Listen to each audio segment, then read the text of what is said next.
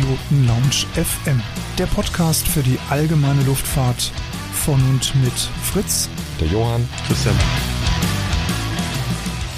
Hallo und herzlich willkommen, liebe Hörerinnen und Hörer, zu einer neuen Ausgabe unseres kleinen Formates Hast du schon gehört? Ich bin Fritz und ich begrüße euch recht herzlich an den Podcast-Playern im Auto, im Flugplatzrestaurant, auf dem Flugplatz, wo immer ihr jetzt gerade seid und euch diese Sendung anhört. Und damit direkt rüber zum Johann nach Stade. Grüß dich, Johann, hallo. Ja, vielen Dank, Fritz. Auch von mir ein herzliches Hallo, liebe Zuhörer und Zuhörerinnen, bei dieser kleinen Folge von Hast du schon gehört?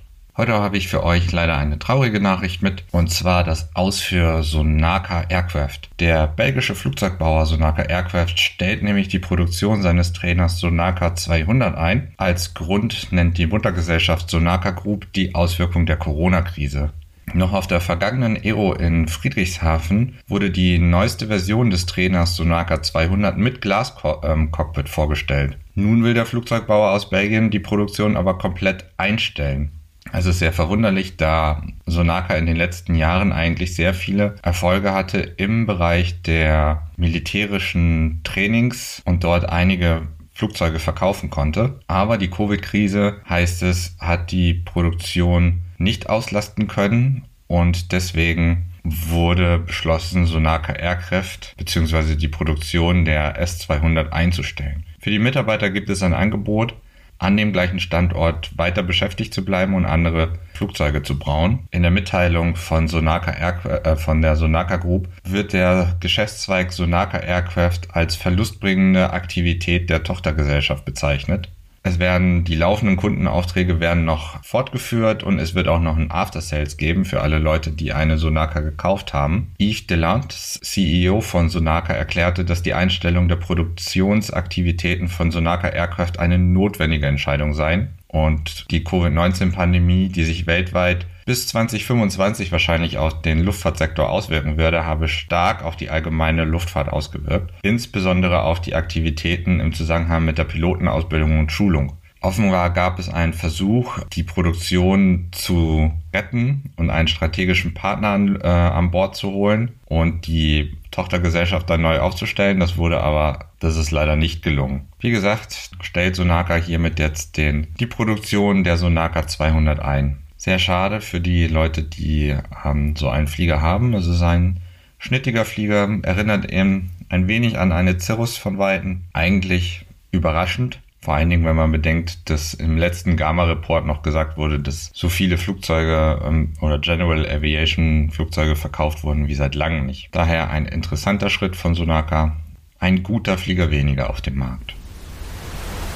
Diese heutige Podcast-Folge wird euch präsentiert von pilotenbedarf.de. Einfach mal reinschauen. Ich habe das Lesen wieder so ein bisschen für mich entdeckt und möchte euch aus diesem Grunde heute gerne zwei Bücher empfehlen, die sicherlich sehr, sehr lesenswert sind. Zum einen ist das die Biografie über Wolf Hirt. Der Autor Karl Buck, der zeichnet diese außergewöhnliche Lebensgeschichte dieses Luftfahrtpionieres nach, der bis in die 50er Jahre ist Hirt einer der bekanntesten Segelflieger in Deutschland und auch ein Motorradunfall, nachdem er das linke Bein verloren hatte, hält ihn nicht von der Fliegerei ab. Gemeinsam mit dem Martin Schemp baut Hirt ab 1935 Segelflugzeuge in Göppingen. Wenige Jahre später gründet er in Nabantec seine erste Firma, die Wolf Hirt GmbH. 1950 wird er der erste Präsident des DAEC.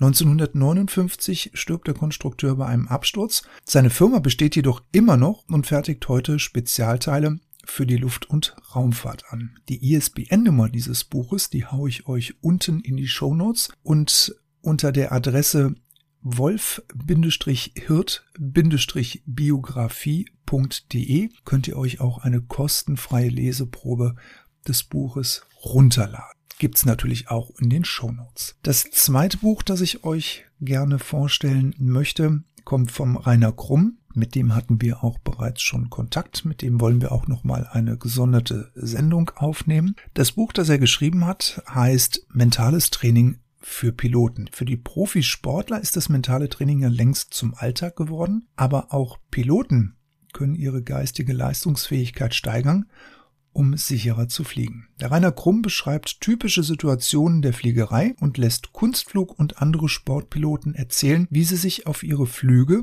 bzw. ihre Aufgaben vorbereiten. Es gibt anschauliche Grafiken, Infotafeln und auch Fotos sollen dabei helfen, den Stoff zu vertiefen. ISBN-Nummer natürlich unten in den Shownotes. Das war's von mir.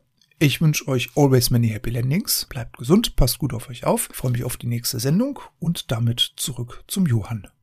Die zweite Story, die ich euch mitgebracht habe, handelt natürlich von Top Gun. Und zwar ist der Film Top Gun Maverick am 26. Mai, also am Donnerstag letzter Woche, als wir mit unserer Hörerreise unterwegs waren, auf den Markt gekommen, in die Kinos gekommen und der lang erwartete Film oder die lang erwartete Fortsetzung des ersten Top Gun Teils hat jetzt schon viele Leute ins Kino gelockt. Ich habe viele gute, tatsächlich gute ähm, Reviews gelesen und zu diesem Film hat der Aero Kurier ein Sonderheft rausgebracht, ein Insight, die Top Gun Story mit vielen interessanten Hintergrundberichten, die Historie von der echten Navy Fighter Weapon School, äh, die unter dem Namen Top Gun be äh, bekannt wurde. Das Sonderheft ist 116 Seiten stark, geht auf die verschiedenen Flugzeugmuster ein. Von der F-14 natürlich, die neuerdings genutzte F-18, die F-5, die in dem Original-Podcast die MiG-28 gespielt hat, auch auf die Ausbildung der F-14-Piloten, es gibt ein Schiffsporträt des Flugzeugträgers USS Enterprise, auf dem der erste Top Gun gedreht wurde. Also viele, viele interessante Sachen, die ich euch empfehlen kann. Schaut euch das Inside, die Top Gun Story von Aero Courier an. Ich kann es nur empfehlen, wirklich schöne Bilder dabei, interessante Hintergrundberichte, die man so nicht, äh, nicht gekannt hat. Link packen wir euch in die Show Notes und dann sehen wir uns dann vielleicht im Kino.